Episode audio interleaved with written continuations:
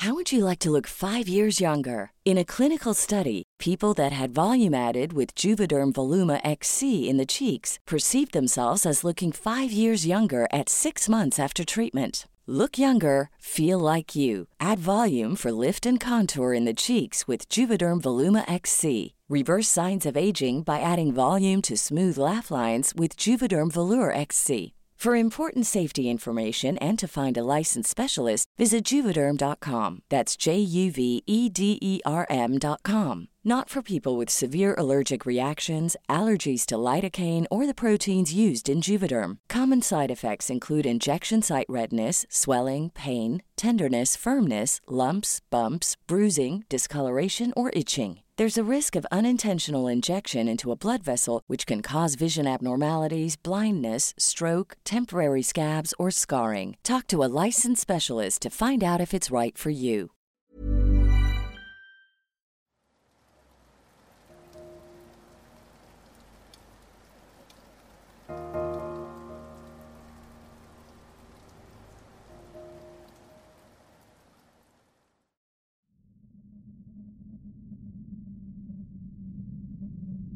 Hola, mi nombre es José Vázquez. Tengo poco tiempo escuchando su podcast en Spotify.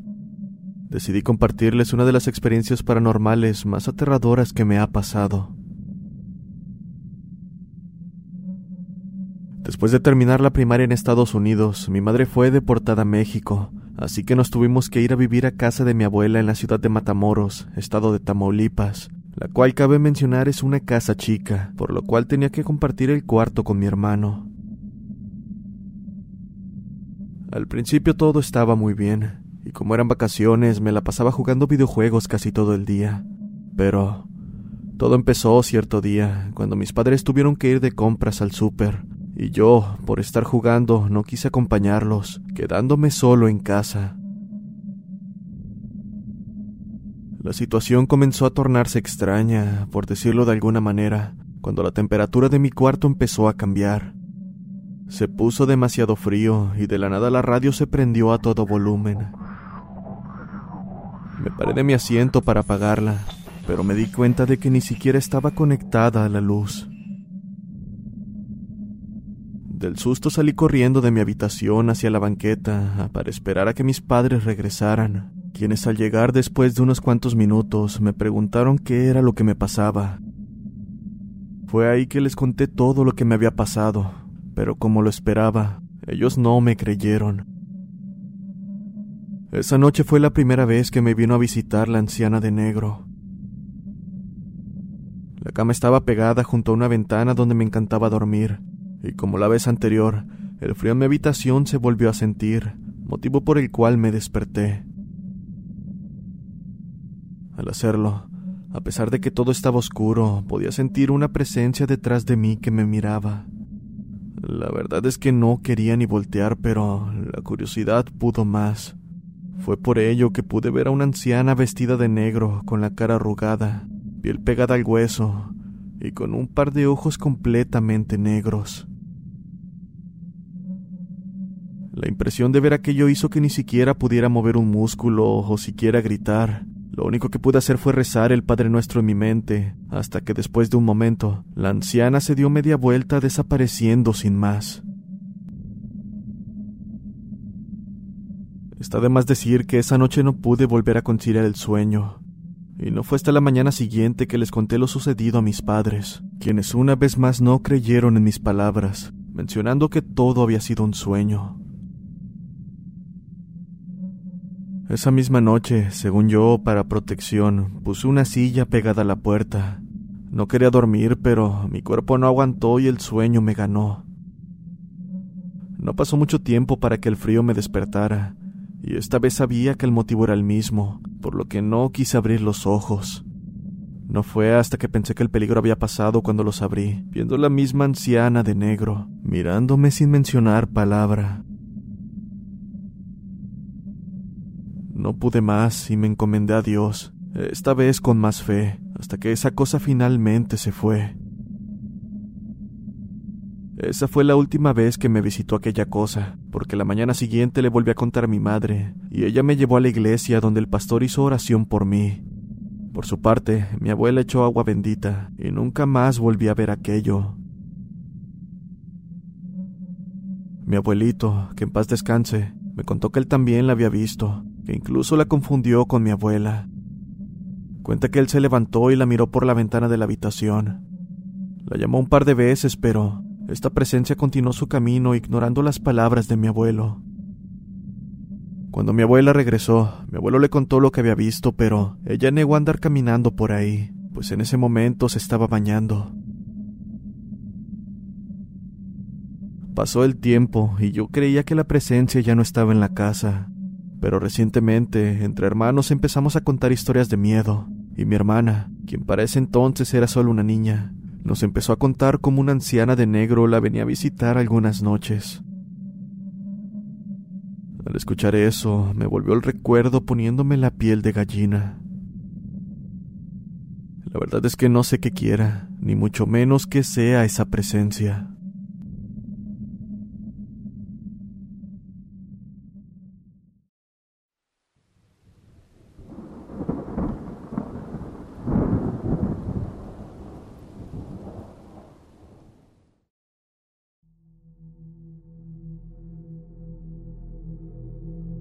Esto ocurrió aproximadamente entre 2010 y 2011. En esos años yo era un niño muy explorador. Me salía de casa y me iba a un bosque que quedaba a unos 300 metros. Debido a ello, mi madre siempre me regañaba, pues no le gustaba la idea de que pasara tanto tiempo fuera de casa. Y ahora que lo pienso, no sé por qué iba ahí, pero la mayoría de mis recuerdos de la infancia involucran a ese lugar. Mi padre solo se ponía a reír cuando escuchaba que mi madre me regañaba. No le hagas caso, hijo. Era lo que más decía a manera de broma. Pero bueno, pasaron como ocho meses y mi padre tenía que ir a coger café o a cortar caña. Esos trabajos solo se daban muy lejos de nuestro poblado. Se iba entre noviembre y volvía a la casa como a inicios de febrero. Ahora bien, hay algo raro con la gente que vivía cerca de nosotros. Siempre nos preguntaban que si ya nos habían asustado, ya que nuestra casa supuestamente estaba maldita, debido a que un señor se había ido de espaldas a un pozo que se encuentra dentro de la misma. La verdad es que no creíamos en eso, pues los dueños de la casa nunca nos dijeron nada, y el pozo lo usábamos para lavar ropa y cosas así. También había algo curioso o aterrador, y es que había temporadas en las que por las noches algo o alguien rondaba en los techos de algunas casas alrededor del poblado. En una ocasión, exactamente en los dos meses del año que mi padre ya no estaba, algo solía llegar al techo de nuestra casa a altas horas de la noche, acompañado por el ladrar incesante de los perros. Cuando mi padre regresó a casa, los sonidos en el techo pararon de manera abrupta. Sin embargo, mi madre decidió contarle sobre aquello. Fue por dicho motivo que a partir de ese día, cada noche se quedaba despierto hasta tarde a esperar los ruidos, mismos que nunca llegaron. Así pasó el tiempo, hasta que una vez más tuvo que salir del pueblo para trabajar. Y no sé si de alguna manera aquello lo sabía, pero ese mismo día los sonidos volvieron a escucharse. De hecho, cierta noche mi madre me despertó de lo más preocupada, diciendo que había escuchado a alguien andar por las paredes de afuera, y que además, sea quien sea que estuviera ahí, parecía estar resguñando con sus largas uñas la pared. Me asusté bastante al escuchar aquello, a la vez que un frío recorría mi espalda. Lo digo porque nosotros dormíamos al lado de la ventana, y tenía miedo de que eso se dejara ver, o lo que es peor, que de alguna manera entrara en la casa. Para mi suerte no fue así, pero la noche siguiente, siendo las dos de la mañana, empecé a escuchar como si algo se hubiera subido al árbol del patio, y antes de poder centrar mi atención en ello, escuché como algo cayó sobre el techo y empezó a correr en círculos. Me quedé paralizado por el miedo, únicamente viendo hacia arriba, y no fue hasta que los ruidos cesaron que recuperé la movilidad de mi cuerpo. Acto seguido, Fui a la ventana que daba al árbol y con terror pude ver a esa cosa que se echaba por la noche. Estaba quieta sobre la rama de un árbol, viéndome fijamente como si de antemano supiera que me acercaría a la ventana. La luna brillaba en lo alto, dejándome ver que esta criatura parecía tener la cabeza al revés. Su rostro era de color blanco, con largo cabello negro cubriéndolo parcialmente. Solo pude ver dos puntos negros, los que solo puedo pensar eran sus ojos, careciendo completamente de boca o nariz. Aquel rostro era más bien como una máscara. En cuanto a su cuerpo, era completamente negro, por lo que no pude apreciar mucho. Estaba pensando en cómo abordar la situación cuando un grito ensordecedor me tomó por sorpresa. Era mi madre, quien al parecer tenía rato detrás de mí. Al escuchar el grito, la criatura se lanzó del árbol para comenzar a correr a tres patas en dirección al bosque. Por más extraño que parezca, no pude apreciar una cuarta extremidad, y esta cosa no presentaba signos de batallar para correr, o que incluso le hiciera falta. La noche terminó ahí, y tiempo después me mudé con mis padres a otro poblado.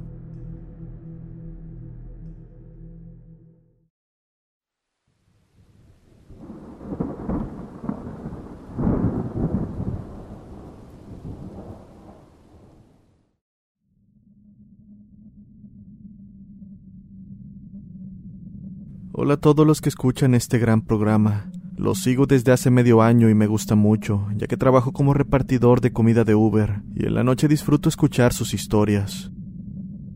Vivo en Tijuana y soy el único repartidor con muchas luces en la moto y una gran antena de luz en la parte trasera. Digo esto por si me ven. Quiero que sepan que todas las personas que están a nuestro alrededor tienen una historia para contar y que algunas personas han pasado por algo como lo que estoy a punto de contar. Esto pasó cuando tenía como 19 años en el año 2002. Nos encontrábamos listos para salir a Veracruz en una salida familiar, ya que un paisano de mi madre se casaba. Yo le había hecho la invitación a mi novia para que fuera con nosotros, pero por cuestiones laborales no pudo, diciéndome que tomara muchas fotos como recuerdo del lugar. Después de un largo viaje llegamos a la plaza donde hacen sus fiestas y de ahí subimos a pie, ya que el camión no podía entrar por esas partes debido a que era pura piedra y un poco peligroso para un vehículo. Así que sin más, iniciamos nuestra caminata.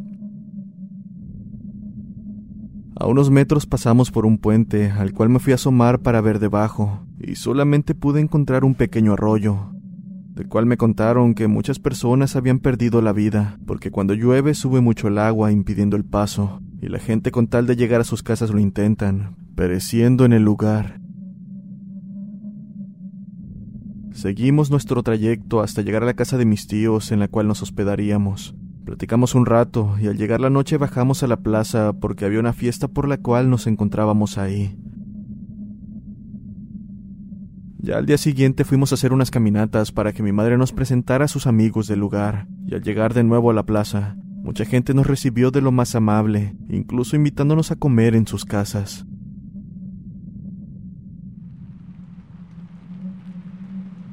Así fue como nos cayó la noche y debido a que teníamos una If you're looking for plump lips that last, you need to know about Juvederm lip fillers. With Juvederm Volbella XC and Juvederm Ultra XC, your lip look, whether it's subtle or bold, can last up to one full year with optimal treatment and no additional maintenance. Find a licensed specialist and see if it's right for you at juvederm.com today. That's J U V E D E R M.com. Add fullness to lips in adults over 21 with Juvederm Volbella XC or Juvederm Ultra XC. Do not use if you have severe allergies or a history of severe allergic reactions, or if you're allergic to lidocaine or the proteins used in Juvederm. Tell your doctor if you have a history of scarring or taking medicines that decrease the body's immune response or that can prolong bleeding. Common side effects include injection site redness, swelling, pain, tenderness, firmness, lumps, bumps, bruising, discoloration, or itching. As with all fillers, there's a rare risk of unintentional injection into a blood vessel, which can cause vision abnormalities, blindness, stroke, temporary scabs, or scarring. For full important safety information, visit juvederm.com. Burrow's furniture is built for the way you live.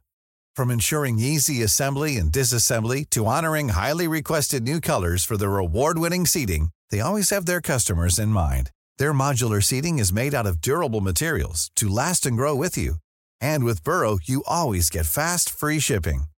Get up to 60% off during Burrow's Memorial Day sale at burrow.com slash ACAST. That's burrow.com slash ACAST.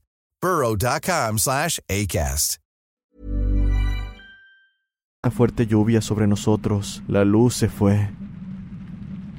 La verdad es que todo eso que se daba era muy extraño, pero a la vez divertido para nosotros, porque nos encontrábamos con mucha gente que mamá conocía y que eran de fiar, por lo cual los adultos platicaban sus cosas. Pero bueno, después de un rato se calmó el agua y le hablé a un amigo que iba conmigo, recordándole lo que me había dicho mi novia respecto a tomar muchas fotos. Para mi suerte, él accedió sin ningún problema a acompañarme al puente, que deducía se encontraba inundado y podría tomar unas mejores fotos. Al momento de salir, mi primo salió preguntándonos a dónde iríamos. Le expliqué nuestro plan y también accedió a la aventura. Llegamos a la esquina donde se encontraba el camión. Estaban tres personas, el chofer y dos amigos que lo acompañaban tomando unas cervezas. Ellos también nos preguntaron a dónde íbamos y les dijimos que solamente al puente que se encontraba unos metros de ahí. Nos dijeron que fuéramos con mucho cuidado y que no nos acercáramos tanto al río, por lo que sin más, seguimos caminando con nuestras linternas alumbrando el camino. Pronto llegamos al puente, del cual no quedaba rastro debido a que el agua se lo había tragado, así que rápidamente comencé a tomar fotos, bromeando sobre lo tétrico que se veía el lugar. Ya era hora de regresar, y debido a que el camino en sí no era complicado, no tuvimos problema en ubicarnos. Pero mientras lo hacíamos, notamos dos luces que se veían a lo lejos del otro lado del cerro. La verdad es que tuvimos un poco de miedo ya que nos encontrábamos lejos del poblado y pensamos que a lo mejor eran criminales o algo así, por lo cual simplemente aceleramos el paso pensando que les ganaríamos. Pero, aún así, nos encontramos en la esquina donde daríamos vuelta. Pudimos notar que era un hombre arriando un burro blanco, el cual estaba siendo montado por una mujer también vestida del mismo color. Mi primo y mi amigo se adelantaron un poco queriendo evadir a las personas, cuando el señor preguntó ¿A dónde van, jóvenes? Venimos de tomar unas fotos acá por el puente donde se inunda cuando llueve, contesté. Vengan de este lado. Los acompaño. Acá está más inundado. Eh, no, gracias. Ya tomamos varias fotos y no necesitamos más. Respondí de lo más nervioso. Vengan de este lado. Yo los llevo. Ándenle, acá está más hondo. Para este punto la preocupación comenzaba a apoderarse de mí debido a la gran insistencia del sujeto, por lo que mi primo me jaló del brazo diciéndome que nos fuéramos de ahí. Creo que de alguna manera él presentía lo que estaba pasando. Entonces le contesté un poco cortante al hombre diciéndole que no, que teníamos que retirarnos. Acto seguido, ni siquiera esperé respuesta y nos retiramos del lugar. Dimos vuelta en la esquina y continuamos caminando cuando nos dimos cuenta de que las personas también seguían nuestro camino detrás de nosotros, estando apenas unos tres o cuatro metros. Por ello me pegué con mi primo, quien iba enfrente de todos, y mi amigo iba detrás de mí. De repente, mi amigo dice con voz preocupada, Oigan, ¿que no venían unas personas detrás de nosotros? En ese momento todos volteamos y al alumbrar con nuestras linternas nos dimos cuenta de que efectivamente no había nadie detrás. Éramos solo mi primo, mi amigo y yo las únicas almas en el lugar. Está de más decir que aquello era imposible, ya que no había pasado mucho tiempo desde que habíamos hablado con las personas y nos habíamos dado cuenta de que venían detrás de nosotros. Además de que el lugar por donde veníamos era cerrado, es decir, no había otra ruta para tomar además de la actual. Sin pensarlo salimos corriendo como alma que lleva el diablo, llegando hasta la cima donde se encontraba el conductor con sus amigos, quienes al vernos llegar corriendo, preguntaron si todo estaba bien. Sin pensarlo le conté lo que había sucedido, que unas personas nos querían llevar a la parte honda del río y habían desaparecido detrás de nosotros. Por su parte, aquellos hombres soltaron carcajadas mencionando que aquello era normal, que en esa parte muchas personas han muerto por las inundaciones y que a lo mejor esas personas solamente querían que encontráramos sus cuerpos. Al día siguiente fuimos al río y después pasamos por una colina un poco peligrosa, llegando así a una parte donde había un árbol lleno de mangos. Y una vez ahí, empezamos a cortar unos cuantos y uno de mis primos que andaba por el lugar nos dijo que no nos acercáramos mucho a la orilla, ya que por esa zona pasaba el río. Me alcancé a asomar y vimos que estaba completamente inundado, por lo que solamente asentí con la cabeza y nos fuimos. Fue ahí cuando pasamos por la parte que habíamos salido exactamente, donde nos habíamos encontrado al señor con la mujer y el burro. Pude darme cuenta de que ellos venían en dirección por donde pasaba el río. Es decir, ellos bajaron del otro extremo del cerro y cruzaron ese río sin ningún problema.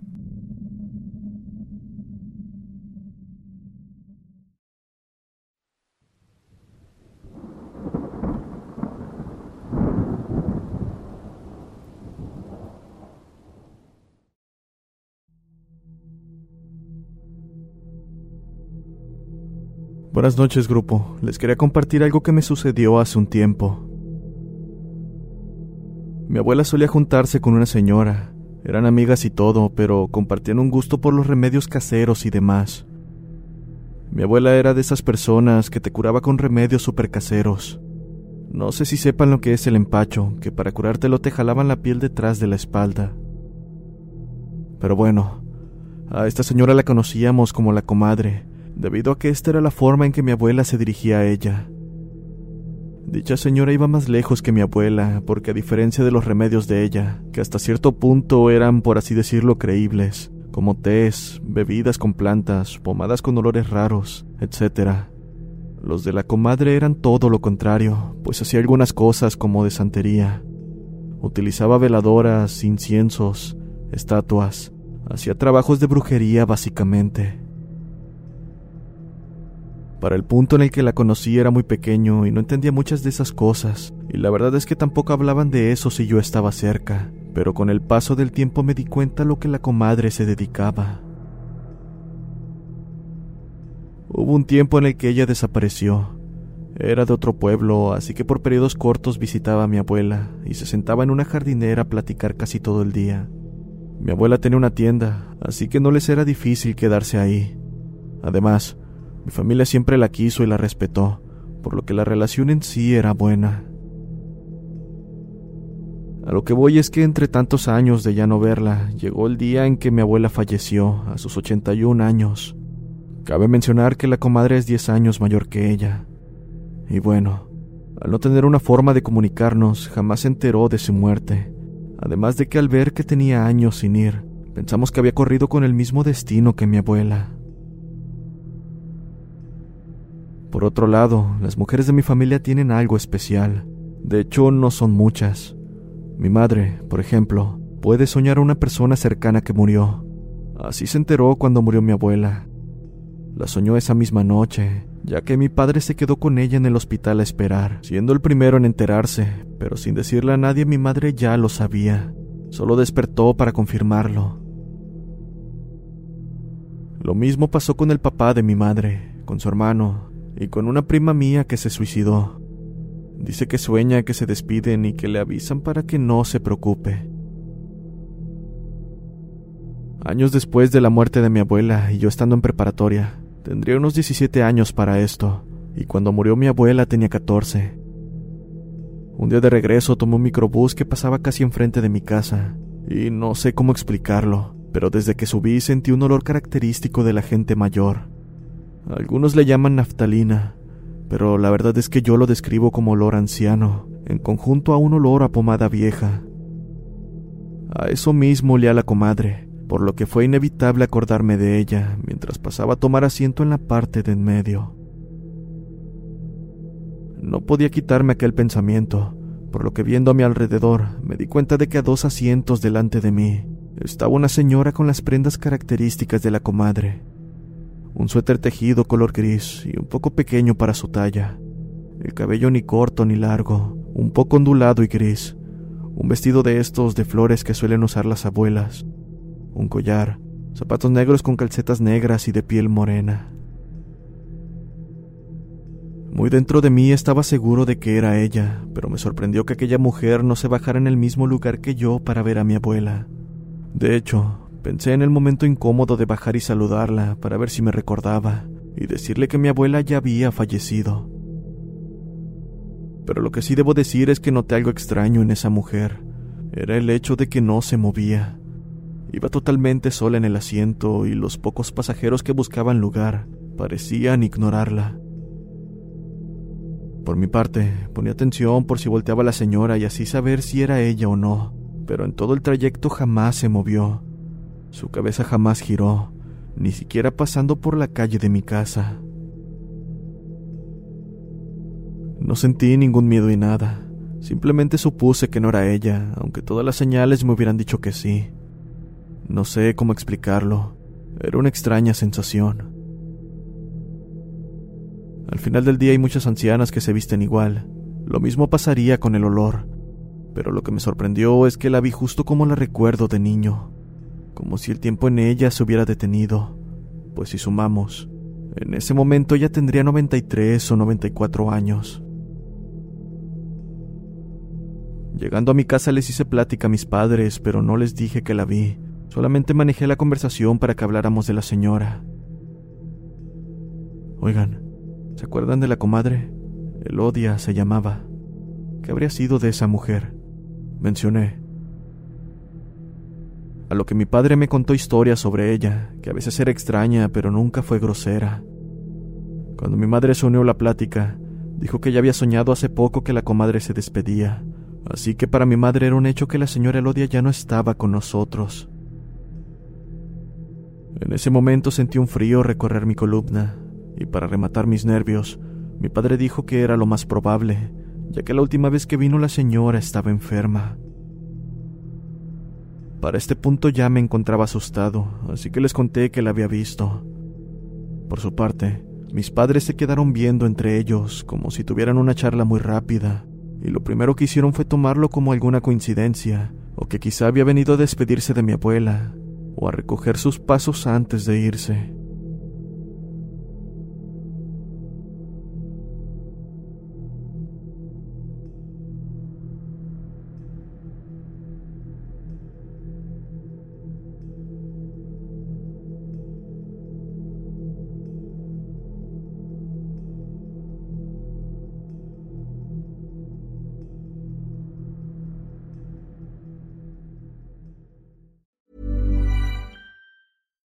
Would you like to look five years younger? In a clinical study, people that had volume added with Juvederm Voluma XC in the cheeks perceived themselves as looking five years younger at six months after treatment. Look younger, feel like you. Add volume for lift and contour in the cheeks with Juvederm Voluma XC. Reverse signs of aging by adding volume to smooth laugh lines with Juvederm Volure XC. For important safety information and to find a licensed specialist, visit juvederm.com. That's J U V E D E R M.com. Not for people with severe allergic reactions, allergies to lidocaine, or the proteins used in Juvederm. Common side effects include injection site redness, swelling, pain, tenderness, firmness, lumps, bumps, bruising, discoloration, or itching. There's a risk of unintentional injection into a blood vessel, which can cause vision abnormalities, blindness, stroke, temporary scabs, or scarring. Talk to a licensed specialist to find out if it's right for you.